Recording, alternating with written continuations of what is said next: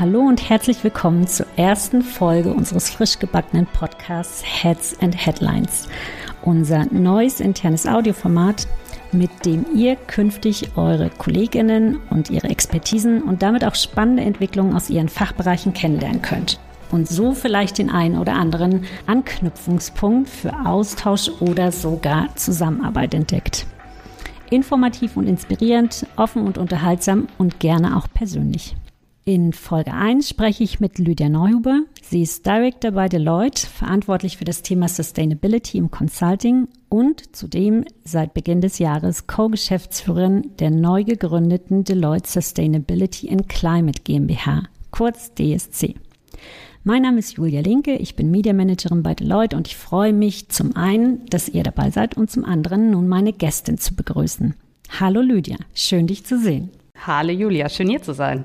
Zuallererst Glückwunsch zu dieser großartigen neuen Rolle, die, das muss ich gleich dazu sagen, mich super neugierig macht und auch zur ersten Frage bringt. Was ist dein Hintergrund und wie sah dein Weg hin zur Geschäftsführerin dieser neuen Gesellschaft aus? Erstmal vielen Dank für die Glückwünsche. Ich glaube, wenn man meinen Hintergrund anguckt, dann ist der gar nicht so klassisch nachhaltigkeitsgetrieben. Ich bin ursprünglich Mathematikerin, 2014 bei Deloitte eingestiegen, habe da eigentlich erstmal klassische Accounting-Controlling-Themen gemacht, also Hardcore Zahlen, Daten, Fakten und bin dann aber relativ bald drauf gekommen, dass wir so ein Stück weit das, was wir in der finanziellen Welt brauchen, eben eigentlich auch für die Sustainability-Themen brauchen und alles, was wir an Ziele setzen, KPIs definieren können etc., eben auch für Nachhaltigkeitsthemen gilt habe mich da drin verliebt, zuerst ein kleines Team bei Finance und Performance aufgebaut, das dann immer größer gemacht und ein Stück weit ist jetzt die Krönung ganz am Ende mit der neuen GmbH, wo wir dem Ganzen einfach nochmal eine Schippe oben draufsetzen und auch die Wichtigkeit zeigen, die Nachhaltigkeit für uns als Deloitte hat.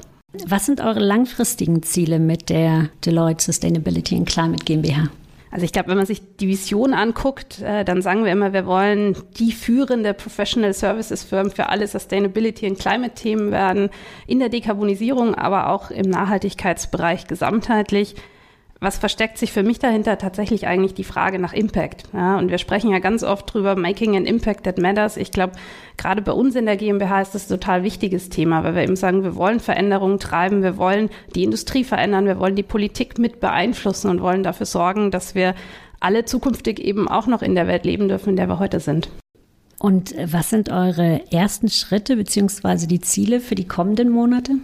Wir stecken mitten in der Startphase, deswegen ganz viel Fokus ist natürlich auf Teamaufbau, Kompetenzenaufbau, auch gucken, wie verankern wir uns in der Organisation, wie arbeiten wir zusammen, wie enablen wir die Themen.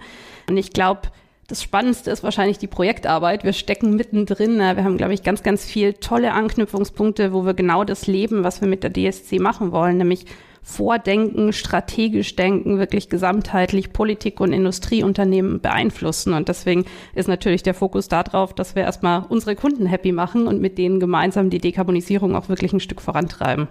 Was hat sich mit dieser neuen Rolle für dich verändert?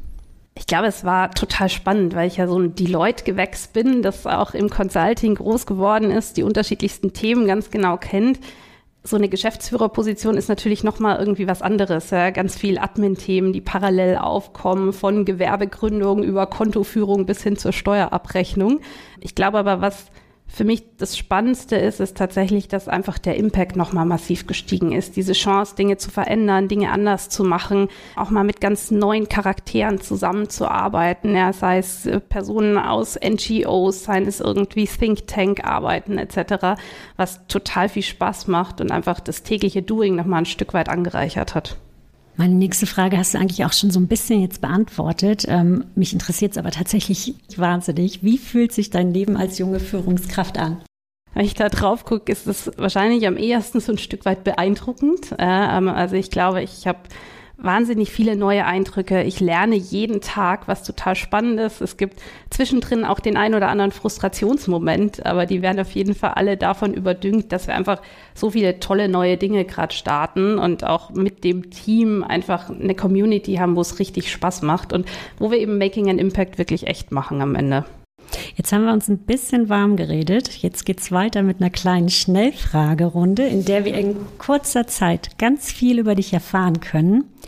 Ich stelle dir zehn Fragen, die du bitte möglichst knapp beantwortest. Bereit? Ich probiere es. es geht los. Wo bist du geboren? In Hallein in Österreich. Dein Lieblingsfach in der Schule? Muss ich jetzt sagen, Mathematik. Dein erster Job? Ich habe tatsächlich in der Lebensversicherungsmathematik von einem österreichischen Versicherungsunternehmen gearbeitet äh, und mich dort durch Verträge gewälzt. Dein letztes Buch? Ja, ich glaube, die, die mich gut kennen, würden jetzt lachen und sagen, jetzt muss ich irgend so eine Liebesschnulze erzählen, weil das eigentlich so mein Abendsbuch ist. Das letzte, das ich aber fertig gelesen habe, war tatsächlich eine Biografie von der Bertha von Suttner, die die Friedensbewegung gestartet hat, was man nur empfehlen kann, sich damit mal zu beschäftigen. Die beste App auf deinem Handy? Ich weiß nicht, ob es die beste ist, aber zumindest die, die ich am meisten verwende, ist mit Sicherheit WhatsApp, die Tür zur Welt. Dein liebstes Reiseland? Ganz klar Ägypten. Ich bin Taucherin und habe mich in das Land schon ganz lange verliebt. Zu welcher Musik tanzt du? Beziehungsweise in Klammern am liebsten. Ich bin ja so eine Standard- und Lateintänzerin und mein absoluter Lieblingstanz ist Jive. Deswegen alles, was rockig ist und wo man Jive drauf tanzen kann, ist mein absoluter Favorite. Ein paar Talente hast du uns jetzt schon erzählt. Welche verborgenen Talente hast du? Ich glaube, was nicht jeder weiß, ich kann tatsächlich auf Arabisch schreiben. Welche Superkraft hättest du gerne? Ich würde super gern fliegen können und am besten auch noch CO2-neutral. Wenn du eine Stunde mehr am Tag hättest, was würdest du damit machen? Ich würde total gern noch eine Sprache lernen. Sehr gut. Ich hätte wahrscheinlich schlafen geantwortet. Lydia, ich habe bei meiner Vorbereitung einen kurzen Beitrag von einer 16-jährigen Lydia Neuhuber gefunden, die schrieb, dass sie vor einem Jahr angefangen hätte, Mathematik zu studieren. Warst du dieses Mädchen? Du hast mich erwischt. Jetzt komme ich nicht mehr aus. Wahnsinnig beeindruckend. Da steht wirklich ein Text von der 16-Jährigen, die schreibt, sie hätte irgendwo gelesen, dass das möglich wäre, zu studieren, auch ohne Abschluss. Und äh, sie hätte einfach mal vor einem Jahr damit angefangen. Lass uns nochmal zurück zum Fachlichen kommen und weiter dein Wissen anzapfen. Was heißt es für Unternehmen, nachhaltig zu sein? Dekarbonisierung ist ein zentrales Stichwort, aber nicht alles. Was gehört noch dazu? Ich glaube, das ist eine total spannende Frage. Und wenn ich mich zurückerinnere, so vor vier, fünf, sechs Jahren, als ich angefangen habe, Nachhaltigkeitsprojekte zu machen, war das ehrlich gesagt immer die große Frage zu Beginn jedes Projekts, weil eben jeder doch noch mal was anderes unter Nachhaltigkeit versteht. Ich glaube, wenn man die Presse aufmacht, dann wirkt es manchmal so, als wäre Nachhaltigkeit eben nur CO2 und alles, was da so dazugehört. Und ich glaube, man muss auch tatsächlich ehrlich sein, das ist einfach das große Fokusthema und da ist auch ganz, ganz viel Wichtigkeit dahinter und Richtigkeit. Für uns ist Nachhaltigkeit aber tatsächlich ein breites Spektrum aus den ESG-Komponenten, also Environmental, Social und Governance. Und da gehört im Environmental-Bereich eben nicht nur CO2 dazu, sondern auch Abfälle, da gehört Wasser dazu etc. Und da gibt es eben auch soziale Komponenten, Governance-Komponenten. Sprechen wir über Menschenrechte, sprechen wir über Diversität, sprechen wir auch wirklich über Transparenz in den Inhalten. Und wenn wir so ein bisschen gucken, wie sich jetzt die Unternehmen entwickeln, dann ist das eigentlich der Standard. Ja. Wir haben fast keinen mehr, der sagt, äh, er geht da eben nicht aufs ganze Spektrum, sondern es gilt, alle die Aspekte abzubilden und sich da eben auch mit zu beschäftigen, was ehrlich gesagt das total Spannende an dem Thema ist, weil es eben so breit ist und die Lösung, die vielleicht für Dekarbonisierung funktioniert, funktioniert nicht unbedingt auch für die Diversitätsquote. Das heißt, man hat ein ganz, ganz breites Portfolio, mit dem man sich beschäftigen darf. Warum ist es für Unternehmen so wichtig, nachhaltig zu wirtschaften? Ich würde relativ bold sagen, ich glaube, wenn Unternehmen es nicht schaffen, nachhaltig zu agieren, dann wird sie in Zukunft nicht mehr geben. Wieso glaube ich das? Ich glaube, wir haben zwei ganz große Treiber für das Thema Nachhaltigkeit. Wir haben einmal die Regulatorik, die einfach an vielen Stellen Riegel vorschiebt und sagt, es ist ein absolutes Must, sich mit dem Thema zu beschäftigen. Wir haben aber vor allem auch die Investorengruppe und sehen, dass finanzielle Mittel einfach massiv nur mehr an die Stellen gehen und sich damit beschäftigen. Und wenn man das zusammenzieht, ergibt sich eigentlich schon eine Logik, wo man sagt, ein Unternehmen muss nachhaltig werden.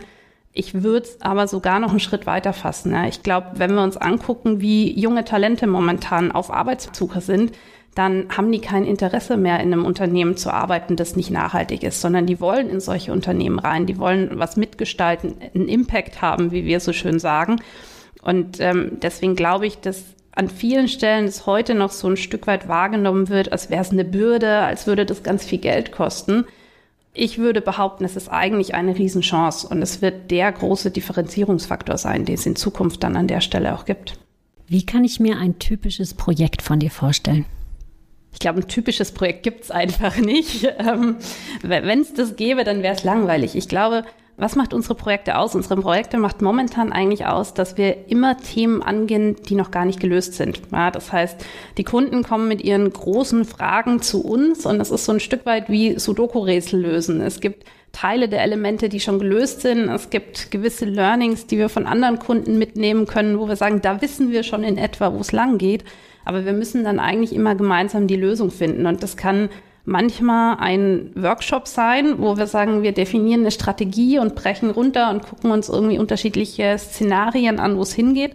Das können aber auch ganze Implementierungsprojekte sein, wo wir wirklich dann bis irgendwie auf die letzte Stelle im SAP-System gehen und Dinge implementieren. Und ich glaube, das macht die Projekte aus. Was ist für mich immer wichtig? Tatsächlich, dass wir so ein Stück weit vom reinen PowerPoint wegkommen. Ja, also obwohl ich total viel Strategiearbeit mache, glaube ich, dass Nachhaltigkeit immer dann funktioniert, wenn es wirklich in der Organisation ankommt. Und das eigentlich die größte Challenge ist. Also wie kriege ich es in Prozesse rein, in Systeme rein, auch in die Köpfe der Menschen? Wie schaffe ich überhaupt das Wissen, das dazu braucht? Und deswegen sind ganz viele Projekte, auf die ich mich stürze, tatsächlich welche, wo man so ein bisschen die Ärmel hochkrempelt und mit dem Unternehmen dann auch die nächsten Schritte nach vorne treibt.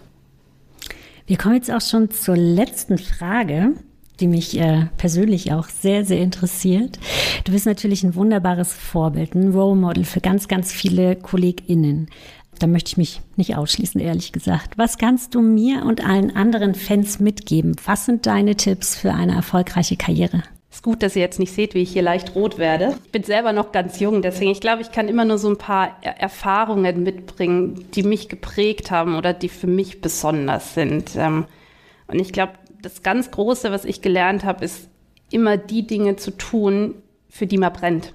Na, also die Dinge, wo man Leidenschaft hat, wo man gerne davon erzählt, wo die Augen zu strahlen beginnen, wenn man sich damit beschäftigt. Ich glaube, gerade nachdem wir hier irgendwie in der Beratung sind, wissen wir alle, es ist meistens nicht ein 9-to-5-Job und es gibt super anstrengende Kunden und es gibt Momente, wo man irgendwie so ein Stück weit hinterfragt, ist das alles das Richtige? Und ich glaube, wenn man in den Momenten aber weiß, hey, das, was ich da mache, macht einfach richtig Spaß und ich habe da Lust dran und mir ist mal ganz wichtig auch zu sagen, ich, ich möchte einen Fingerabdruck hinterlassen. Ich möchte nicht nur ein Projekt sein, das dann wieder weg ist, sondern ich möchte Kunden verändern. Und ich glaube, für sich da rauszufinden, was einen Spaß macht, mit was man sich wirklich gern beschäftigt, ist so ein Stück weit der Startpunkt für eine erfolgreiche Karriere. Und dann kommt der Rest ganz automatisch, weil dann trifft man die richtigen Leute, baut das richtige Netzwerk auf, hat plötzlich äh, ja Peers und Teammitglieder, die Lust haben, sich mit denselben Themen zu beschäftigen.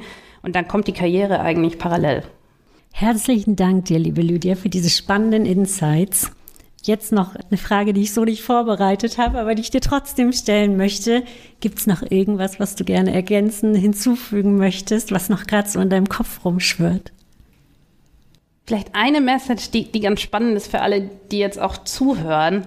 Wir haben ja jetzt eine neue GmbH gegründet und da gibt es irgendwie einen Bernhard und eine Lydia und die machen Nachhaltigkeit und ich werde ganz oft gefragt, wie sieht das denn eigentlich aus? Macht jetzt ihr Nachhaltigkeit? Machen wir alle sonst keine Nachhaltigkeit? Und was ich dann immer sage, ist eigentlich, dass ich hoffe, dass wir ganz viele anstecken mit unserer Leidenschaft und mit dem, was wir tun, weil ich glaube, dass wir auch wenn wir jetzt eine eigenständige GmbH haben, ähm, tatsächlich alle jeden Tag Nachhaltigkeit in unserem Doing haben. Ja? Und wir werden in Zukunft keine Strategie definieren, ohne Nachhaltigkeit mit drin zu haben. Wir werden keine Supply Chain optimieren und wir werden wahrscheinlich auch kein SAP-System mehr implementieren, ohne dass da Nachhaltigkeitskenngrößen drin sind. Und was ich mir wirklich wünschen würde, ist tatsächlich, dass wir da alle gemeinsam an einem Strang ziehen und dass wir es schaffen, dass wir dieses Know-how, aber auch diese Energie und Leidenschaft für das Thema wirklich in der Gesamtorganisation verankern, weil ich glaube, dass dann unser Impact einfach noch größer ist und wir wirklich zu dieser Beschleunigung der Transformation beitragen können, die wir erreichen wollen. Ganz herzlichen Dank dir nochmal. Wer noch tiefer eintauchen möchte in die spannende Welt rund um ESG und Sustainability, kann sich gerne auf der Seite zerograding.de umschauen oder auch gerne direkt an Lydia wenden. Und wenn ihr Lust habt, euer Thema mit uns in einer der nächsten Podcast-Folgen zu teilen, meldet euch bei mir. Mein Name ist Julia Linke und ich bedanke mich bei euch fürs Zuhören. Tschüss und bis bald.